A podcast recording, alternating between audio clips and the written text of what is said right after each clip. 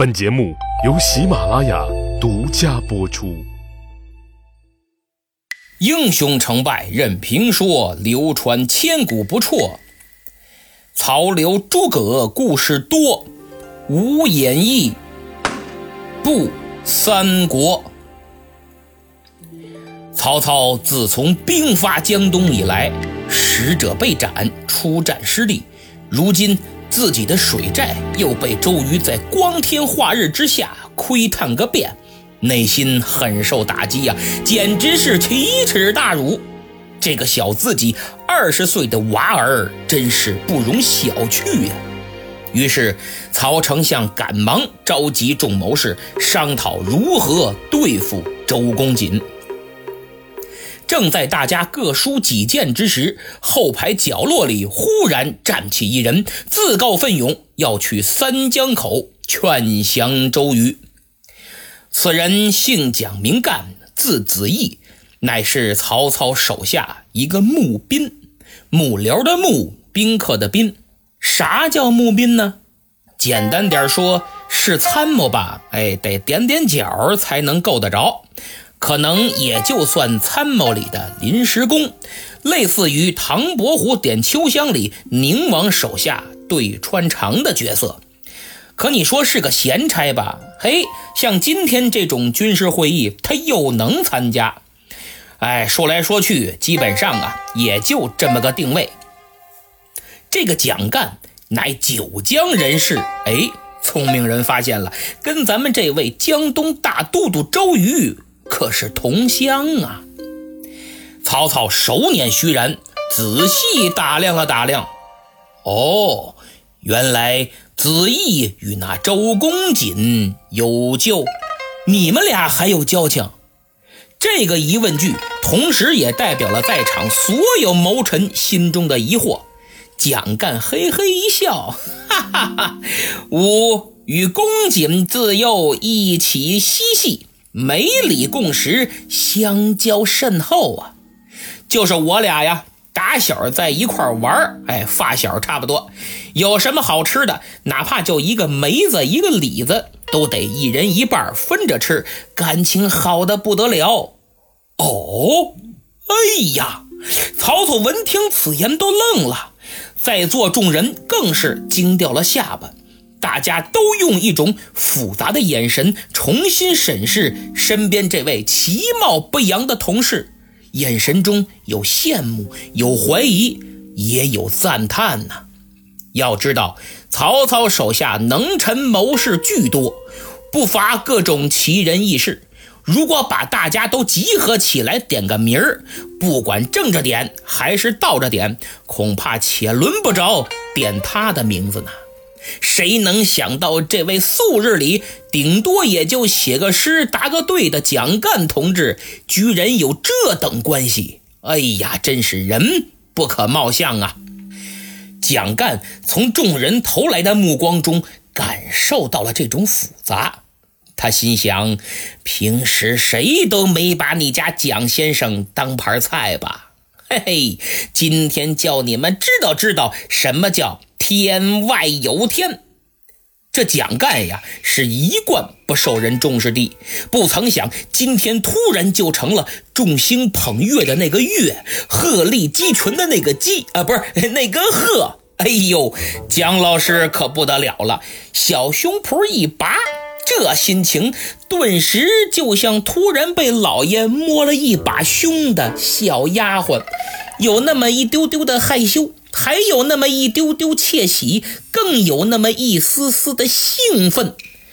曹丞相很是惊喜，真没想到自己手下还有如此人才，简直是意外收获呀！他心想：如果蒋干果真能到江东劝得周瑜来降，那可真是天助我也。散会之后，曹操单独留下蒋干。摆酒设宴，要与他对饮几杯，也算是践行。蒋老师真是受宠若惊啊！他从未被老板如此赏识过，激动的心，颤抖的手，再加上喝了二两小酒，蒋老师拍着胸脯当场表态：“丞相请放心，此次我去江东，必定能劝得周郎来降。曹操一听，那感情好啊！若果真如此，先生真是奇功一件呐。呃，需要带些什么礼物？金银珠宝，任由先生取用。哎，姜老师摆摆手，凭我与公瑾的关系，还有在下这满腹经纶和三寸不烂之舌。哼，用不着什么厚礼，只需两名书童、两名水手、一叶扁舟，足矣。曹丞相都听傻了，心想：真的假的？牛皮吹的有点太大了吧？嗨，得了，就让这位蒋先生试试吧。万一成了呢？毕竟对话要比对抗强得多呀。不成，不成也不要紧，顶多就白跑一趟的事儿。蒋干得意洋洋，席间又跟曹丞相吹了不少牛，这给他能耐的。不过从故事后续的发展来看，哈哈，同志们，江湖有风险，吹牛需谨慎呐。喝完了酒，蒋干告辞而出，回去收拾准备，自不必说。次日一早。带着建功立业的豪情壮志，带着曹丞相的殷切嘱托，带着无数谋臣羡慕嫉妒恨的复杂眼神，蒋干、蒋子义踏上了停靠在江边的专船。什么叫专船？呃，可不是拉砖的船啊，就是专门为他准备的小船。咱不是老说专车、专机吗？到这儿就是专船。随着蒋老师的专船驶向三江口，赤壁精彩绝伦的系列篇章就此正式开演。当蒋老师的专船刚刚接近江东大营，斜刺里突然冲出十多条巡逻的战舟，哗，速度非常之快，而且训练有素，三下五除二就把这小船啊给团团包围。为首的船只上有个军官，就见他一抬手，咵，所有军士手里的弓箭都拉个满满，指向蒋干一行人等。蒋老师哪见过这阵势啊，吓得魂飞魄散。哎呀，千万莫莫莫莫要开弓放箭！呃，吾乃公瑾都督故友，今日特来拜访。他说话直哆哆嗦嗦的，出发时候的神采奕奕、趾高气扬全没了。这些军士一听是都督的故交，赶紧差人飞报周瑜。此时，周都督正在大帐之内与众将研究军情，特别是想找个办法除掉蔡瑁、张允这个威胁。他一听，怎么着？故友来访？谁？蒋干，周瑜的脑海瞬间犹如电光火石一般飞速运转。他来干什么呀？他那我，哎，我有了！忽然，周都督灵光乍现，心想：这真是上天赐予我的绝好机会。他微微一笑，哼哼，诸位将军，听见没有？故友来访。既然是我的故友，那必须得给他安排一场好戏呀！咱们如此真般真般如此。周瑜正在紧锣密鼓的准备，暂且不表。单说另一边，蒋干在大营外已经等了一个多时辰，俩小时了，仍然不见动静啊！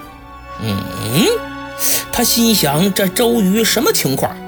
难道做了三军大都督就看不起我这儿时的小伙伴了？其实难怪蒋干会这么想，因为如今自己的发小做了高官，两人又已经多少年不见了。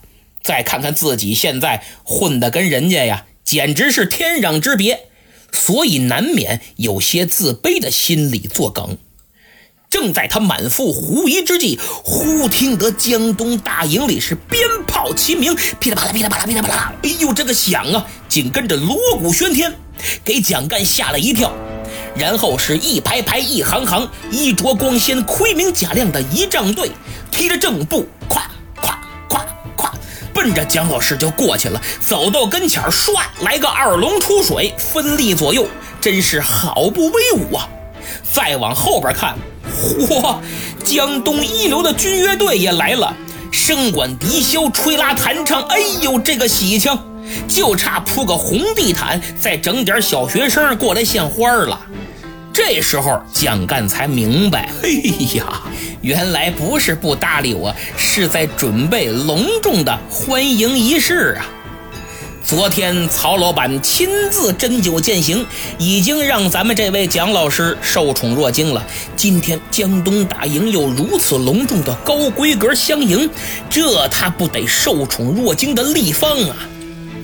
他这儿正激动呢，就见一队军士跑步出了大营的辕门，立定之后，啪，非常整齐，列队于两厢。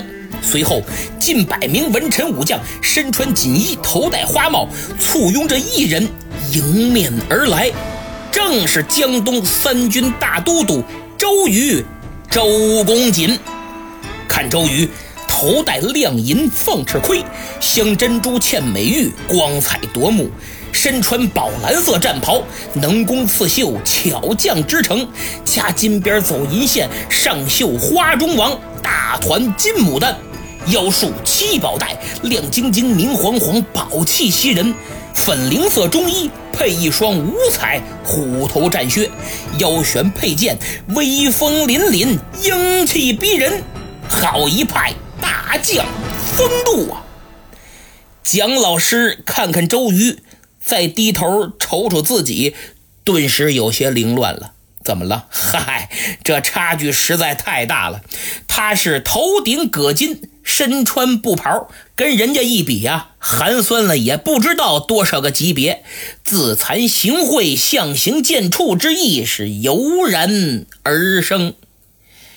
周瑜满面春风，上前拱手施礼：“子义兄，好久不见。”蒋干紧走两步，赶快拱手还礼：“哎呀，公瑾别来无恙。”周瑜朗声一笑。哈哈哈！子义兄颇为良苦，远涉江湖为曹氏来做说客。呃啊！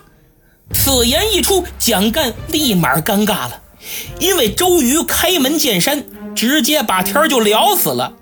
蒋老师有点挂不住了，我说贤弟呀，你何出此言呢？吾久别足下，特来叙旧。奈何以我做说客？我就是单纯想你了，来看看你怎么狗咬吕洞宾，不识好人心，反而怀疑我呢？周瑜用狡黠的眼神看了看他，哈哈哈！吾虽不及诗旷之聪，闻弦歌而知雅意，却也能猜透七八呀。这句话说明周瑜真不愧是文武双全的大才，张嘴就是典故，有文化就是不一样啊！诗旷之聪指的是春秋时期晋国著名的大音乐家名旷，字子野。据《益州书·太子晋解》所载，诗旷对太子晋自称名臣，就是盲人，说自己呀只靠耳朵。辨别一切，他的听觉极其敏锐，辨别音律十分准确，因此常和视觉敏锐的黎珠并列，公认他俩是稀世的人才。传说《阳春》《白雪》这两首古曲都出自他之手，虽不能考证，但也足以证明后人对他的推崇。有一次，卫灵公和晋平公聚会。卫灵公手下有一名乐师，叫涓，涓涓流水的涓，也是当时的大音乐家。师涓为两位国君抚琴，以助酒兴，弹奏了一首他刚刚练好的曲子，十分优美，旋律动人。正在众人为其陶醉之时，师旷腾腾腾走上前去，直接拨乱了琴弦，打断了诗娟的演奏。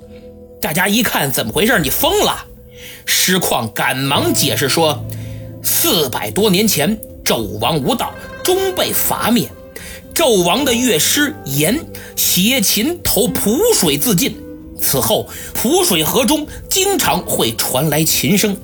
刚才诗娟演奏的正是当年纣王最爱听的曲子，名叫《青商》，这叫靡靡之音，更是亡国之音。”不能听。说完话，师旷就为晋平公弹奏了《清指》《清角》等几首情调高尚的美妙琴曲。师旷认为《清指》《清角》这两首乐曲得薄的人不能听，可见他把音乐和道德联系在了一起。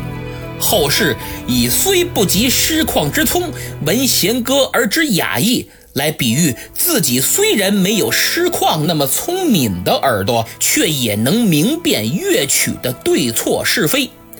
周都督引用这个典故真是绝了。首先，他对音律十分精通，有句名言叫“曲有误，周郎顾”，说的就是他。第二，一语双关，那意思是师旷能听出曲中隐含的深意，我也能从目前的形势和你来的时机判断出你此行隐含的目的。别想唬我！在此，我也必须要吐槽一下那些主张读书无用论的观点。不说别的，最起码您得能听明白人家是夸你还是损你吧。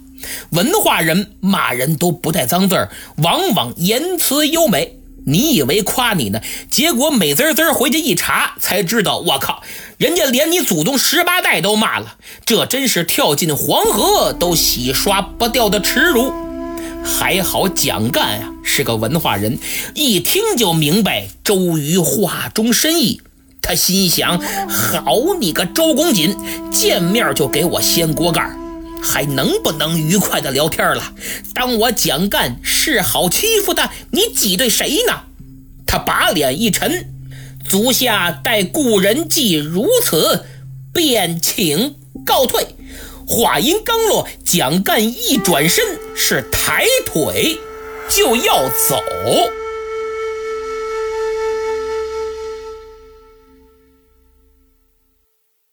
好，节目听完了。上期抢到沙发的是新朋友，名叫编个名字咋就这么难呢？恭喜啊！他还上传了打 call 的截屏，真的非常感谢。齐静坤化妆品写了很长的留言，他说：从这次战场侦查来看。第一，周瑜亲临一线，做到知己知彼，可以有效制定行动方案。就像创业型公司，领导一定要亲临一线，做调研、做决策，把小公司灵活、高效、务实的优势发挥得淋漓尽致。第二，曹操作为庞大的公司，反应慢、决策慢的弊病暴露无遗，而且做事的人怕担责，做决策的人又远离一线，基础员工与领导团队的想法不同，这就给赤壁之败埋下了伏笔。第三，周瑜的胆识、勇气以及周密得当的安排，是这次战场侦查成功的重要保障。您说的非常对啊，跟社会实际相结合的非常好。当周瑜亲自前来查看水寨之时，作为决策者的曹操远离一线，而曹操集团过于庞大，反应慢，承担具体任务的人跟领导层离心离德，不敢担责，这才给周瑜可乘之机，也给赤壁之败埋下了伏笔。那么除此之外，我再补充一点，就是。领导层绝大部分不懂业务，身为决策者的曹操也不懂业务。这个业务就是水战。曹操这个大集团把资本全部投入到了一个自己从没接触过、一点不懂，而且风险和回报都很高的新项目上，然后通过高压手段威逼利诱，挖来了一个自己根本不信任的以蔡瑁、张允为首的管理团队负责这个项目。从把这个项目交给蔡张二人团队的那天起，曹老板根本就没信任过他们，不仅时刻提防，还早就做好了项目一完就扫地出门的打算。这样的项目怎么可能成呢？这样的公司再大也会失败。各位想想，如果你自己的公司创业失败，或者不是创业，是给别人打工，发现你所在的公司总留不住人才，总做不成项目，那么是不是都存在领导对业务不懂，对员工缺乏信任、离心离德的情况呢？希望大家引以为戒。本周有两位打赏的朋友，在此隆重的感谢一下。第一位叫听友三二七六四零五幺七，第二位是老韩音乐制作，啊，非常感谢啊，终于开张了，哈哈，希望其他朋友也多多对我支持一下。现在说几位求点名的朋友，一位是银河之路干锅牛肉，一位叫被未注册是什么鬼，最后一位是 M 冬秋。上次我置顶留言说了。以后凡是想点名的听友，请上传五星好评的截图。如果已经评过分，就请上传当天将节目或者专辑分享到自己微信朋友圈的截图。你们三位还都没按要求做，不过没事儿，这次补上啊。以后想点名的朋友，请按此操作，谢谢。中秋快到了，各位肯定又该山珍海味可劲儿造了。每逢佳节胖三斤嘛。为此，喜马拉雅特别推出满腹财气苏打水，不仅零糖、零能量、零脂肪，还寡油解腻、无负担，绝对是胡吃海塞的必备佳品。三种口味任你选，主播专享限时优惠，请点击节目主页购物车图标，或者从主播主页点击我的店铺前去查看。好，今天就到这儿，别忘了给节目点赞、订阅、评分和转发，一键四连，好运连连。下期再见。